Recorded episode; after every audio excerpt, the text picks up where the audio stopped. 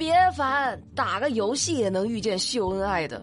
那个小姑娘闪现撞墙了，她男朋友在旁边赶紧说：“哎呀，宝宝摔疼了吗？我帮你打她。”然后他就把大招扔到了墙上。智商二百五，膜拜鸡蛋膜拜。我这我我我我是烂梗女侠唐美丽。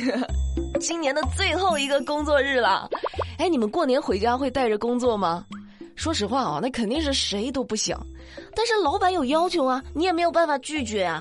你总不能老板说你春节把电脑带回家，万一有紧急情况，就在家里加班处理一些工作。哦不，我就不。还真有这事儿。上海的一家公司就跟员工小张说：“你放假记得把电脑带回家，客户有需求好解决。”小张呢就拒绝了。老板，我想过个好年。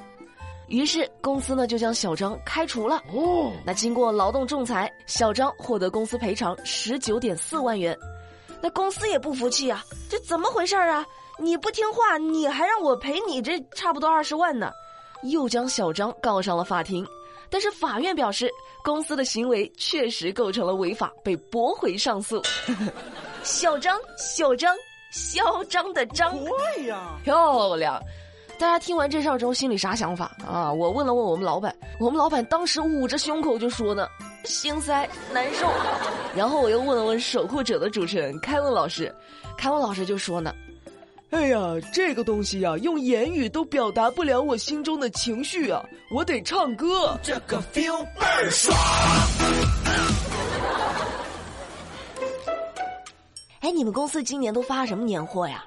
我们呐，我们今年发的总算不是通知了，发了两盒月饼。啊，芝芝拿到第一件事就是看生产日期，哼，还好没过期。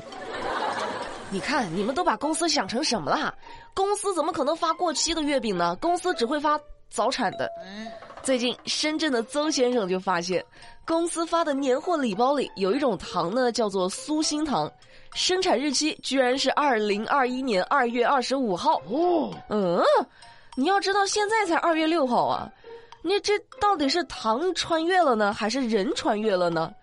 厂家就回应了，哎呀，员工打码出错了，产品质量是没有问题的，我们现在也已经在召回所有日期有误的产品了。有网友就说呢。这位粗心的员工不会是临时工吧？食品质量没问题就好，但是，咱们做食品这一块的，还是呢尽量的去细心。民以食为天，吃下肚子的东西开不得玩笑啊！不行不行不行不行不行！但是有时候吧，吃的东西没开玩笑，送东西的人他喜欢闹事儿，点外卖是大家熟悉的一种操作，对不对？但是最近上海有一位姑娘点外卖就点出事儿来了哦，她点外卖吃啊，可能是因为那个外卖送晚了，或者是汤洒了，她就给了个差评，结果这外卖员直接找上门来，又是砸门又是骂人，还威胁人家姑娘呢。你知不知道你的差评会让我扣钱的？你给我两百块钱，然后把差评取消，我给你三分钟的时间，就三分钟。三分钟之后你没有办好这些事儿，我弄死你！神经病啊！那姑娘呢就把这事儿和外卖平台投诉了，对方就提出：“哎呀，不好意思啊，吓到你了。那这样吧，我们补偿给你一百块钱的优惠券。”优惠券儿，我在你们这儿点一次外卖就被吓成这样了，我以后还敢用你们的券儿，还敢在你们这儿点吗？我？那最终这位外卖员呢，因为寻衅滋事被拘留十天。唉，闹心不？太闹心了！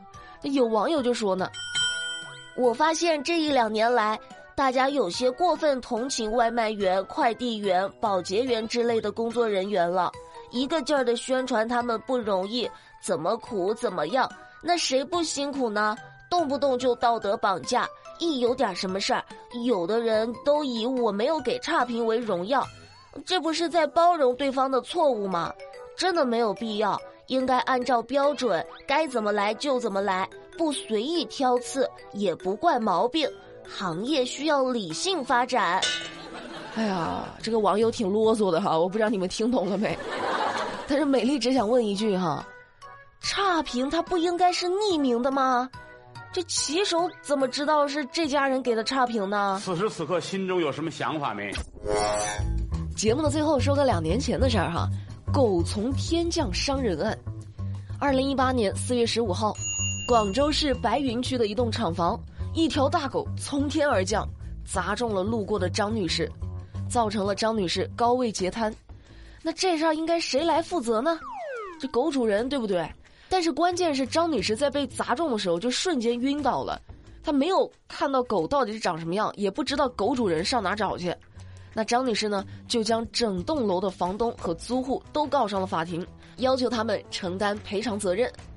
那这起案子就有点复杂了：一找不到狗，二找不到主人，所以这个官司呢，是从二零一八年就一直开始打到了二零二一年，直到昨天二月二十五号上午。广州市白云区人民法院就判决被告房东蔡某以及二楼承租方的一家公司连带赔偿张女士残疾赔偿金等，一共是一百一十七万元左右。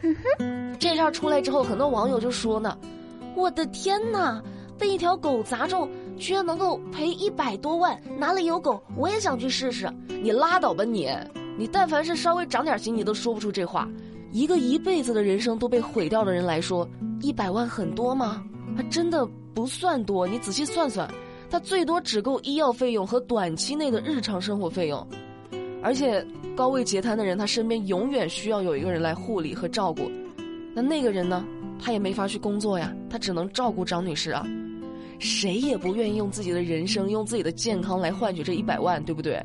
如果说让你一辈子都只能躺在床上、坐在轮椅上，什么事情都干不了，什么人生理想什么的都实现不了，人生的精彩呀、哪好玩啊、什么东西好吃啊，都跟你无关，你想去的地方去不了，可能还要承受他人异样的眼光和怨言。这一百万真的多吗？而且说回到这个高空坠物，光是今年一年高空坠物伤人的新闻，美丽已经说过多少了？那美丽在这里提醒大家哈，出门在外。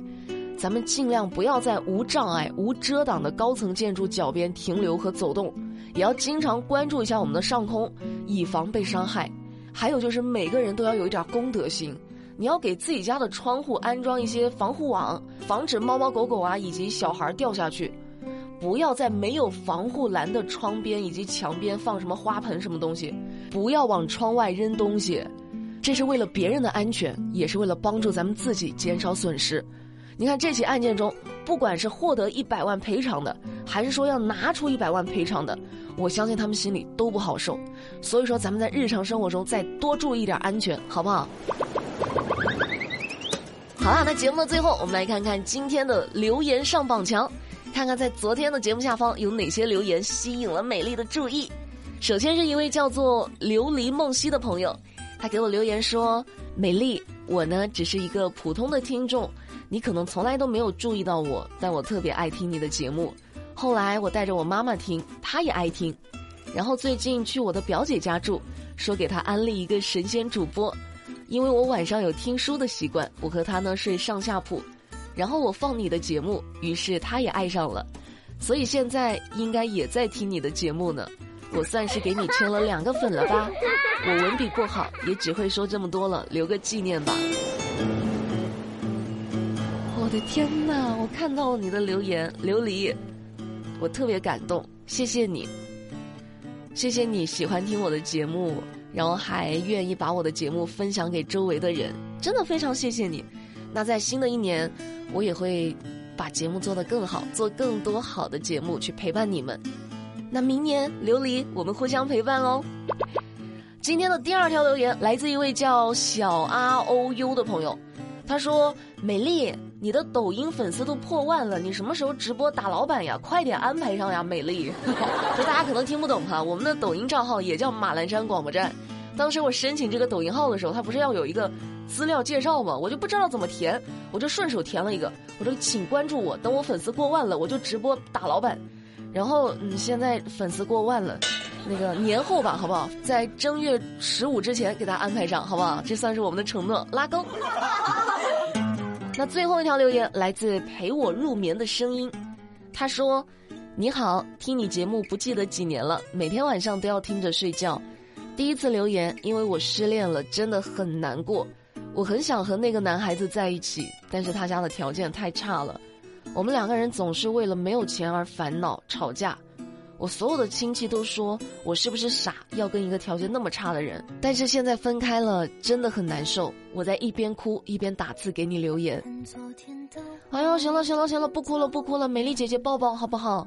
都会过去的，时间会冲淡一切。每个人都会有这样悲伤难过，然后没有办法控制自己情绪的时候。但是我们要加油，好不好？一定会过去这段难熬的岁月。你看，有别的听众就在给你留言啊，他们在告诉你说要理智，不要去扶贫。现在谈恋爱都那么多矛盾，真的结婚以后肯定是一地鸡毛。多出去走走，看看一些开心的电视和电影，和朋友一起去逛逛街，让自己不要沉迷过去。时间是最好的良药。你看，大家都在安慰你，别哭了啊。既然走不下去了，就代表他一定不是最合适你的那一个，好不好？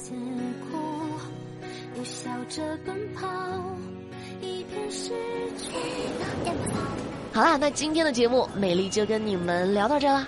了解更多资讯，参与话题互动，新浪微博、抖音、喜马拉雅、QQ 音乐都可以去搜索“马栏山广播站”，就能够找到我啦。我们明天还会更新，那明天见啦，拜拜。I love you.